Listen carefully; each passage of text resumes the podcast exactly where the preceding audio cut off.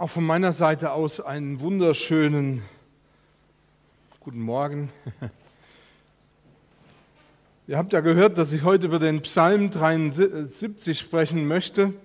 Und ich möchte diesen Psalm wenigstens in Auszügen jetzt auch lesen.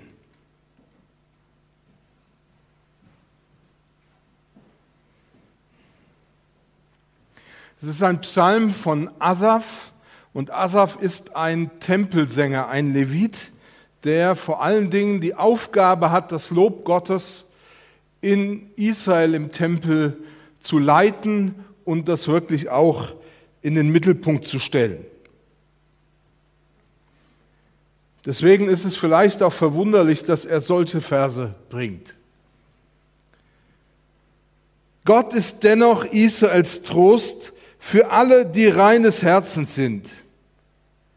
Ich aber wäre fast gestrauchelt mit meinen Füßen, mein Tritt wäre beinahe geglitten. Denn ich ereiferte mich über die Ruhmredigen, dass ich, da ich sah, dass es den Frevlern so gut ging.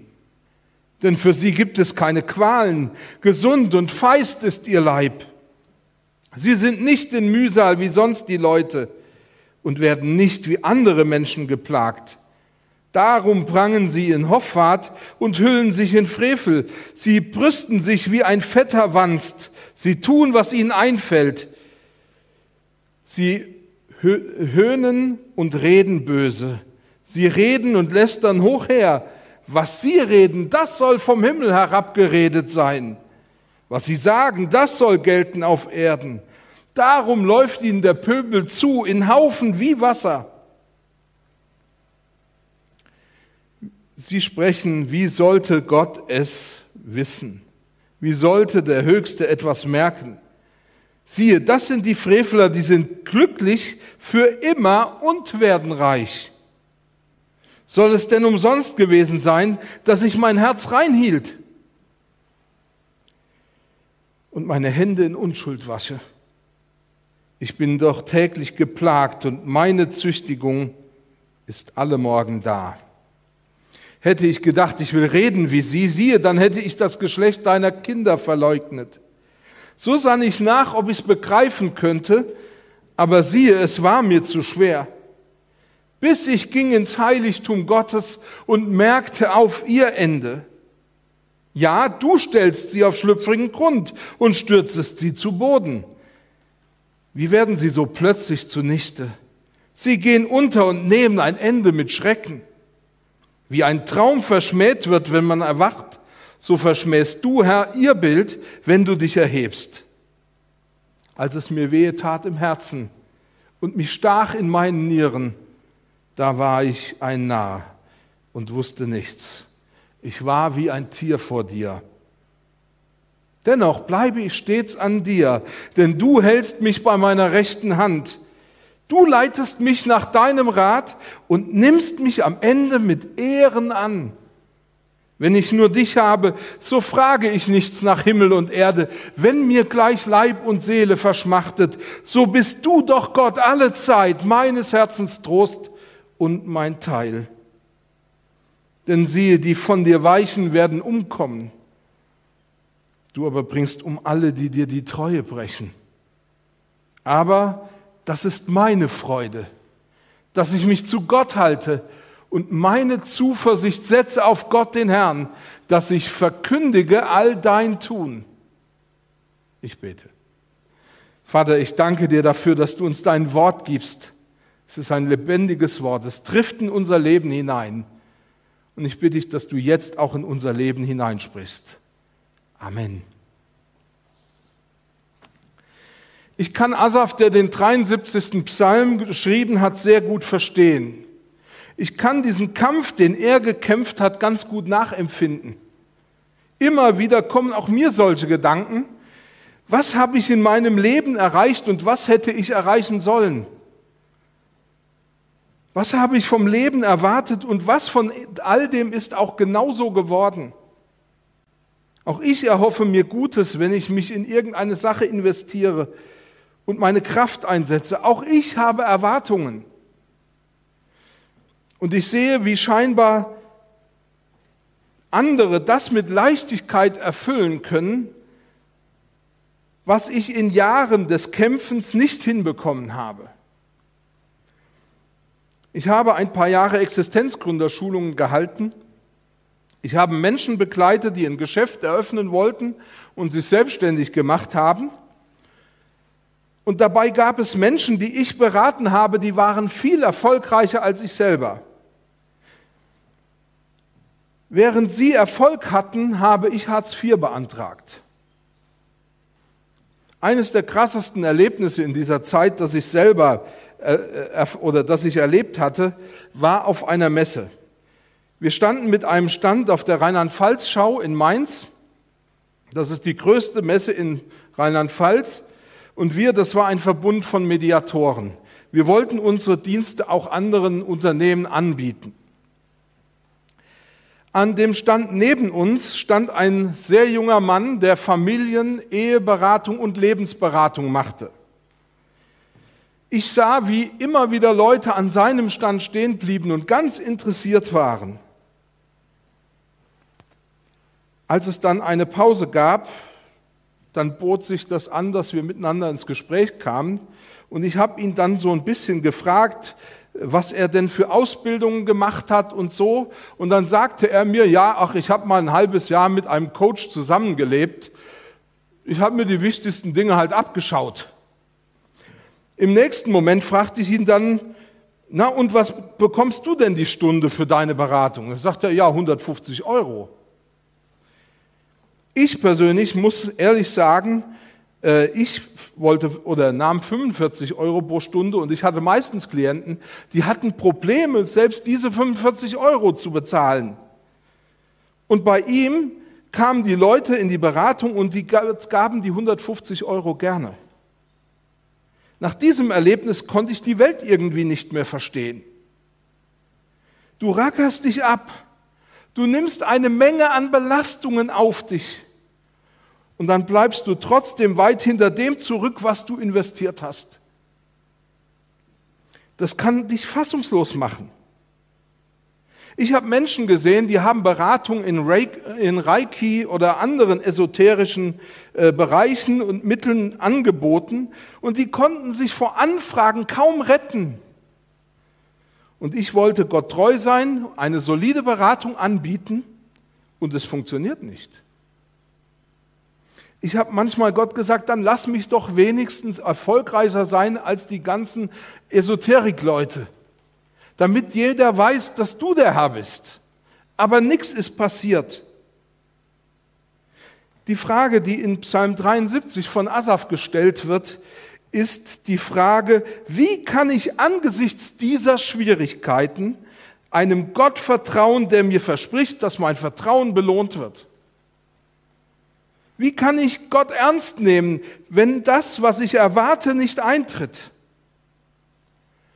Wenn du diesen Psalm 73 liest, und ich habe den ja gerade vorgelesen, wirst du feststellen, dass hier elementare Fragen angesprochen und geklärt werden. Um das festzuhalten, Asaf hat keinerlei missionarischen Anspruch. Er will das Leid der Welt nicht erklären. Er spricht nicht über die Ungerechtigkeit generell. Er spricht ausschließlich über das Leid des Frommen. Wobei die Frage natürlich bleibt, und das ist mir so deutlich geworden, ist das denn wirkliches Leid, wenn die Ungerechtigkeiten in einer, ungerechtig, in einer ungerechten Welt sichtbar werden? Das Problem Asafs entwickelt sich da zum Problem, wo er das, was er von Gott erwartet, wo er das nicht erhält. Aber Asaf will nicht sich selbst vor Gott mit seinen Zweifeln rechtfertigen, sondern er sucht nach einer Lösung, wie er Gott rechtfertigen kann. Wie soll man einem Gott dienen oder als Tempelsänger sein Lob verkündigen, wenn dieser Gott scheinbar keinerlei Ansatz dafür bietet? Wenn dieser Gott sich als schwach darstellt Asaf will Gott um seiner selbst willen verteidigen. Die Frage ist, wird ihm das gelingen? Im Grund ist der 73. Psalm ähnlich, naja, ich übertreibe ein bisschen wie ein Forschungsbericht aufgebaut. Das heißt, Asaf beschreibt hier klar nachvollziehbare äh, Schritte, wie es ihm gegangen ist. Das erste, er stellt das Problem dar und analysiert es. Das zweite, er beschreibt eine methodische Wende. Und das dritte, er präsentiert sein Ergebnis. Wenn wir das annehmen, erahnen wir schon, dass Asaf ein Ergebnis erzielt hat, das seine Perspektive auf das Leben und auf Gott verändert hat. Und weil er seine Ergebnisse auch, ja, weil seine Ergebnisse auch dein Denken verändern können, deshalb hat er diesen Psalm auch veröffentlicht. Ich möchte das Ergebnis so zusammenfassen, wie ihr das schon gehört habt. Gott vertrauen trotz Leid. Gott vertrauen trotz Leid. Und ich möchte nun die Schritte mit euch gehen, die Asaf auch gegangen ist. Das erste, das Problem. Gott ist dennoch Israels Trost für alle, die reines Herzens sind. Ich aber wäre fast gestrauchelt mit meinen Füßen, mein Tritt wäre beinahe geglitten, denn ich ereiferte mich über die Ruhmredigen, als ich sah, dass es den Gottlosen so gut ging. Denn für sie gibt es keine Qualen, gesund und feist ist ihr Leib. Sie sind nicht in Mühsal wie sonst die Leute und werden nicht wie andere Menschen geplagt. Darum prangen sie in Hoffart und hüllen sich in Frevel. Sie brüsten sich wie ein fetter Wanst und tun, was ihnen einfällt. Sie achten alles für nichts und reden böse. Sie reden und lästern hochher. Was sie reden, das soll vom Himmel herabgeredet sein. Was sie sagen, das soll gelten auf Erden. Asaf beschäftigt sich mit der Frage, was sind Gottes Segnungen und Verheißungen wert, wenn sie bei mir nicht ankommen? Asaf, oder vielleicht mal anders gefragt, gibt es irgendeinen Dreh oder eine Methode, die mich an diese Verheißungen oder Segnungen anschließen? Wir müssen wissen, dass Asaf beispielsweise die Geschichte eines Abrahams kannte, seines Vorvaters oder Urvaters. Abraham in 1. Mose erhält die Verheißung des göttlichen Segens und dieser Segen wirkt sich darin aus, dass er reich war und reich wurde und dass er die Verheißung eines, ja, kann man sagen, eines von Nachkommen ohne Zahl versprochen bekam. Abraham glaubte und das wurde ihm zum Segen und zur Gerechtigkeit bei Gott. Jakob, ein Enkel Abrahams, musste zwar fliehen, aber Gott gab ihm Gelingen, sodass er sich bei seinem Onkel und Schwiegervater Laban eine große eigene Herde aufbauen konnte. Jakobs Sohn Josef wurde zwar nach Ägypten verkauft, aber Gott ließ ihm alles gelingen. Und er segnete ihn und er wurde so gesegnet, dass er am Schluss, dass er am Schluss ähm, sogar Unterkönig von Ägypten wurde und die ganze Region vor dem Hungertod bewahrte. Das Problem für den frommen Asaf waren nicht die kleinen oder großen Schwierigkeiten im Leben seiner Vorfahren, die punktuellen Schwierigkeiten, wie sie nun mal auftreten, nahm er doch gerne in Kauf. Mal einen Autounfall haben, wer hatte das nicht schon? Mal Ebbe in der Kasse, das gibt doch vielen, denen es so geht. Das Problem für ihn ist dieses fortgesetzte Ungleichgewicht. Irgendwann müsste sich das Blatt doch mal wenden. Die Frage ist nicht offensichtlich, warum geht es den Gottlosen so gut?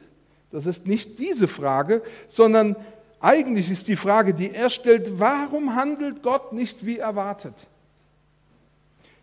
Natürlich hatte auch Asaf mit Neid zu kämpfen. Asaf sagt, ich ereiferte mich. Und dieses Wort ereifern meint einesteils Neid und Eifersucht und auf der anderen Seite beschreibt es die Angst, eine Sache oder eine Person zu verlieren. Einerseits ist die Eifersucht und der Neid das, was die Gottlosen haben, auf das, was die Gottlosen haben, äußerst spürbar. Und Asaf gibt offen zu, als mir bewusst wurde, wie gut es diesen gottlosen Leuten geht, da kam in mir der Neid und die Eifersucht hoch. Diese Eifersucht brachte ihn fast dazu, vom richtigen Weg abzubiegen.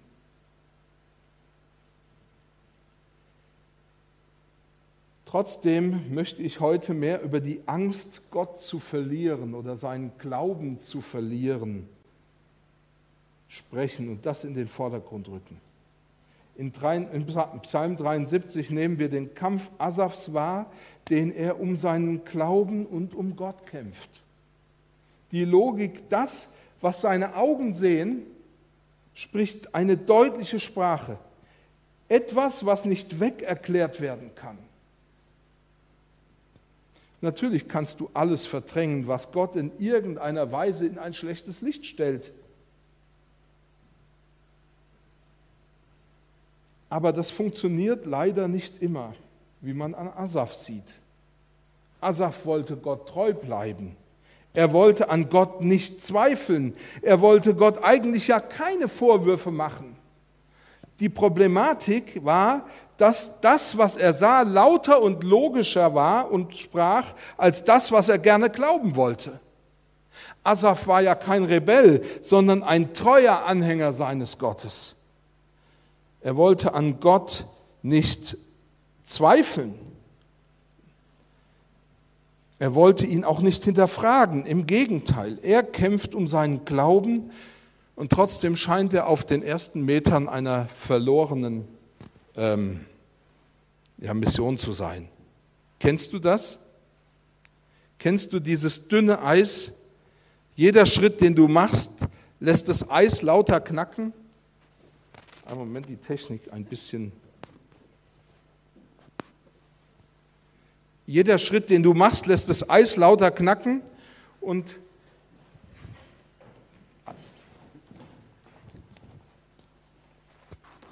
so. Ich strahle wie neu, oder? Aber zurück zu Asaf, der sich fühlt wie auf dünnem Eis. Jeder Schritt, den er macht, lässt das Eis lauter knacken und wenn er sich die Ohren zuhält, dann spürt er es unter seinen Füßen, dass es knackt. Kennst du das auch? Es lässt sich nicht kleinreden. Vielleicht bist du ja jetzt innerlich empört über diese Gedanken und kannst es kaum aushalten. Aber ich möchte klar sagen, keine Angst.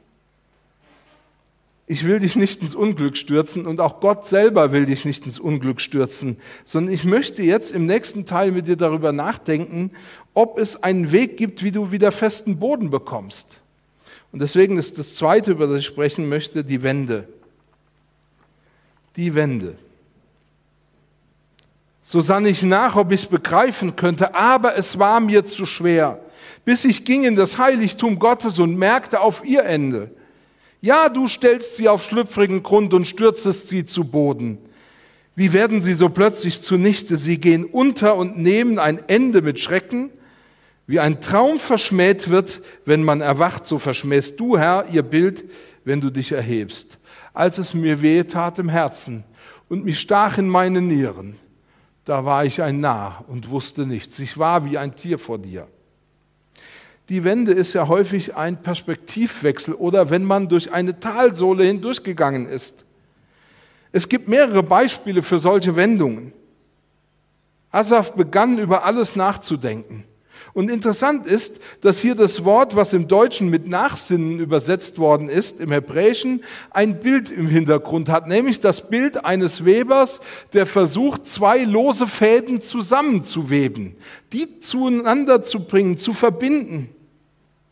Asa versucht, diese losen Fäden seines Denkens auf der einen Seite und dessen, was er sieht, oder seines Glaubens und dessen, was er sieht, irgendwie zu verbinden und es klappt nicht. Es war zu schwer. Asaf wollte glauben und das, was sich vor seinen Augen abspielte, irgendwie zusammenbringen. Solange man sich ja nur in den Kreisen bewegt, die das gleiche glauben wie man selbst, dann kann man sich immer wieder die Bestätigung holen, wenn man in Glaubenskrisen hineinzurutschen droht. Im Jugendkreis oder in der Bibelstunde, im Hauskreis oder im Gottesdienst sind ja nie alle zur gleichen Zeit in einer Glaubenskrise. Die feste Überzeugung eines Gruppenmitglieds kann dann schon mal dazu beitragen, dass man selber innerlich wieder fest wird. Wenn du eine Bibelstelle gefunden hast, die du dir nicht erklären kannst, dann kann vielleicht ein anderer kommen und dir helfen und nach kurzer Zeit ist alles wieder in Ordnung. Das Problem ist allerdings, wenn du plötzlich mit Kreisen Kontakt bekommst, bei denen das Thema Glauben keine Rolle spielt. Du machst ein Studium oder hast mit Arbeitskollegen zu tun, die überhaupt keinerlei Bezug zum Glauben haben. Du kommst in Diskussionen und alle haben eine andere Meinung und alles, was sie sagen und denken, ist so weit weg von dem, was du bisher gedacht hast. Und was du sagst, ist für die Leute überhaupt nicht nachvollziehbar. Dann hast du das Gefühl, ich bewege mich auf dünnem Eis. Asaf sah genau, wie sich die Menschen gaben, ohne nur noch nur einmal darüber nachzudenken, ob das vor Gott recht ist oder nicht. Er sah, wie sie gesund waren und scheinbar gesund blieben wie sie sich alles leisten konnten, obwohl in seinem Leben scheinbar nicht alles einfach glatt lief. Ihn quälte die große Frage, soll es denn umsonst gewesen sein, dass ich mein Herz reinhielt und meine Hände in Unschuld wasche? Soll das wirklich der Dank dafür sein, dass ich mich zu Gott gehalten habe? Die anderen, die es nicht tun, haben diese Probleme nicht. Darf man als Frommer so fragen? Darf man so ehrlich mit diesen Dingen umgehen? Und ich möchte heute mal sagen, verschließe bitte nicht die Augen vor diesen Dingen. Stell dich der Situation. Du hast auch vielleicht Probleme mit deiner Gesundheit. Du bist nicht so gut betucht wie andere, die jedes Mal dreimal in Urlaub äh, im Jahr fahren können. Deine Kinder haben nicht unbedingt das erreicht, was du dir vorgestellt hast. Vieles scheint in deinem Leben belastend und schief zu sein. Aber einen Gedanken erlaubst du dir nie. Wie kann das sein, dass ich mein Leben an Gott und an Jesus ausrichte und es trotzdem so schwierig läuft? Wir Frommen sind ja viel zu schnell dabei, eine Entschuldigung für Gott zu suchen, weil wir glauben, wenn wir genau hinsehen und wenn wir diese Dinge wahrnehmen, dann verlieren wir womöglich unseren Glauben. Wir glauben, wenn wir wirklich ehrlich werden, dann hält das unser Glaube nicht aus. Deswegen sprechen wir Frommen auch nicht unbedingt gerne mit Menschen, die gute Argumente gegen den Glauben haben. Wir glauben, sie machen dann alles kaputt und dann haben wir gar nichts mehr. Das Problem bei der Sache ist nur, dass wir für uns zugeben müssen, dass wir Gott nicht so sehr glauben und ihm nicht so sehr vertrauen, wie wir das eigentlich gerne hätten.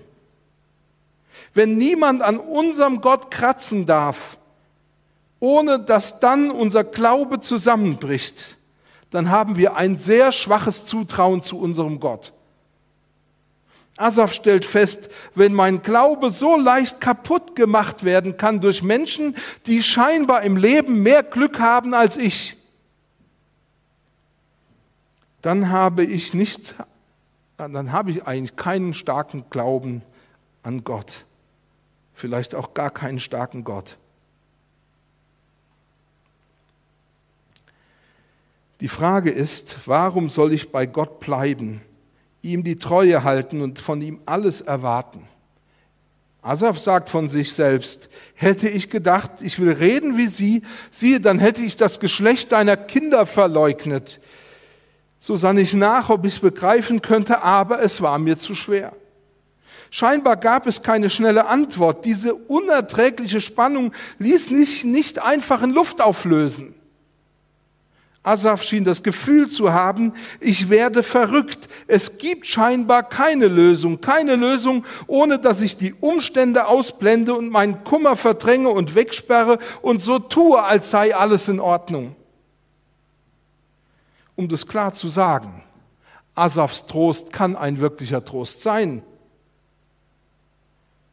weil er gefunden hat, was er gesucht hat.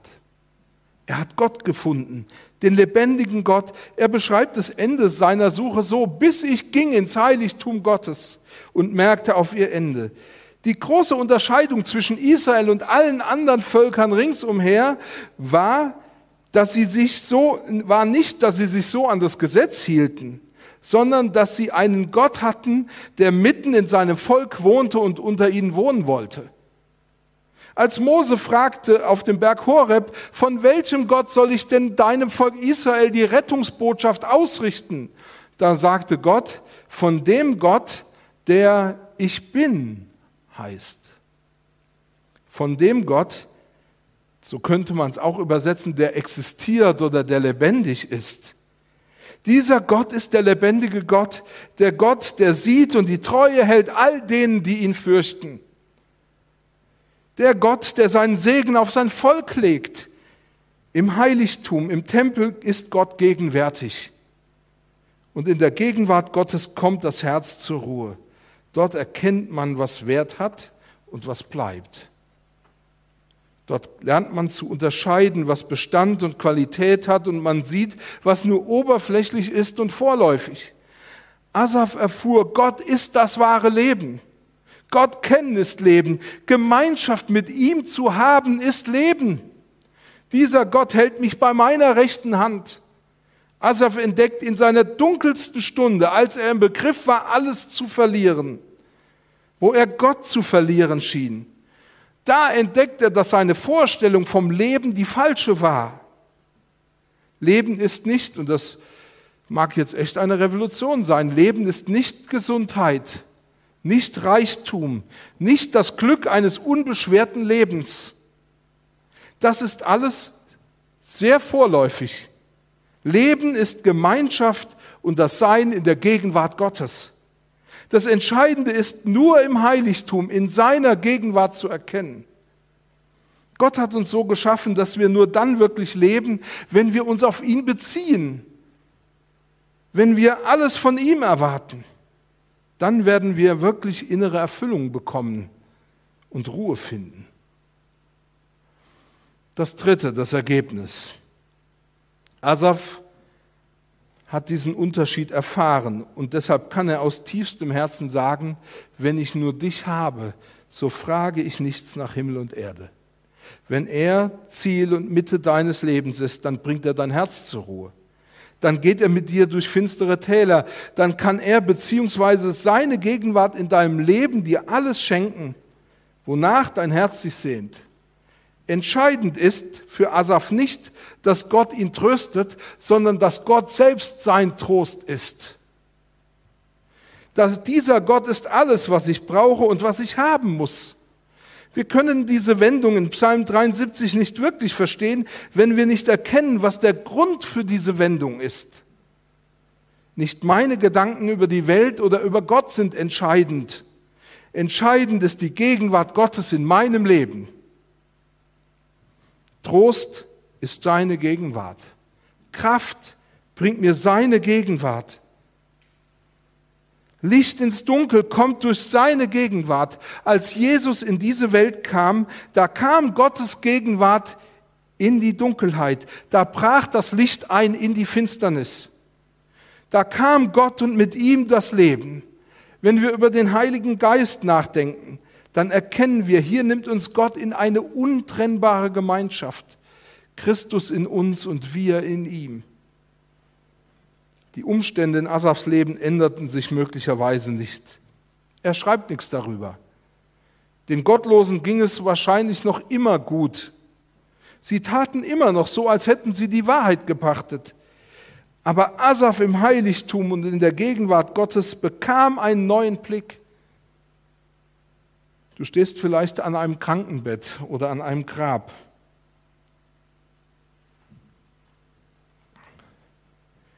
Das Grab ist für uns gewöhnlich das Ende aller Beziehungen. Wir können am Grab gewöhnlich nichts mehr ändern. Wir können die Uhr nicht mehr zurückdrehen. Wir können den Schmerz, den ein Grab gewöhnlich mit sich bringt, nicht einfach wegschieben oder schönreden. Der Tod ist furchtbar und er tut weh. Und es wird Gott überhaupt nicht gerecht, wenn wir die Umstände schönreden müssen. Wenn wir so tun müssen, als wären Schmerzen nicht Schmerzen. Wenn Jesus sagt, in der Welt habt ihr Angst, dann sagt Jesus ganz ehrlich und klar, was ist. Wenn Jesus über die Traurigkeit seiner Jünger spricht, dann sagt er, dann leugnet er die Traurigkeit nicht. Aber er weiß seine Gegenwart oder Gottes Gegenwart durch den Heiligen Geist im Leben seiner Kinder bringt Frieden mitten im Leid und Ruhe mitten hinein in die Traurigkeit. Asaf erfährt, zu Gott auf Abstand gehen, bringt nicht die Lösung. Ändert das Gefühl, verrückt werden zu müssen, in keinem Fall. Er erfährt, ich muss hin zu Gott, ich muss ins Heiligtum, dorthin, wo er ist. Das Paradies war nicht deshalb so ein himmlischer Ort, weil dort Bäume und Früchte in Hülle und Fülle vorhanden waren. Oder weil der Mensch noch nicht so verdorben war. Oder weil die Artenvielfalt so atemberaubend war. Oder weil die Harmonie in der Schöpfung eine Harmonie sichtbar wurde, die wir noch nie wirklich so erlebt haben. Nein, es war ein paradiesischer Ort, weil der lebendige Gott selbst immer gegenwärtig war. Asaf lernt, wo Gott ist, da ist Heil. Wo er ist, da ist das Leben. Und genau das brachte ihm die wahre Lebensfreude wieder zurück. Er schreibt das, aber das ist meine Freude, dass ich mich zu Gott halte und meine Zuversicht setze auf Gott den Herrn, dass ich verkündige all dein Tun. Wir erleben vielleicht gerade schwierige Zeiten. Und ja, es ist in Ordnung, traurig zu sein und Dinge zu betrauern, die wir nicht mehr können oder die sich im Leben nicht mehr einstellen wollen. Es wird nicht leichter, wenn wir es nicht tun. Trotz allem können wir aber Frieden erfahren und zu einer Ruhe kommen, die unseren Schmerz heilen kann. Wenn wir seine Nähe bzw. die Nähe von Jesus Christus suchen und uns auf ihn ausrichten und unser Leben durch seine Gegenwart erfüllen lassen. Amen.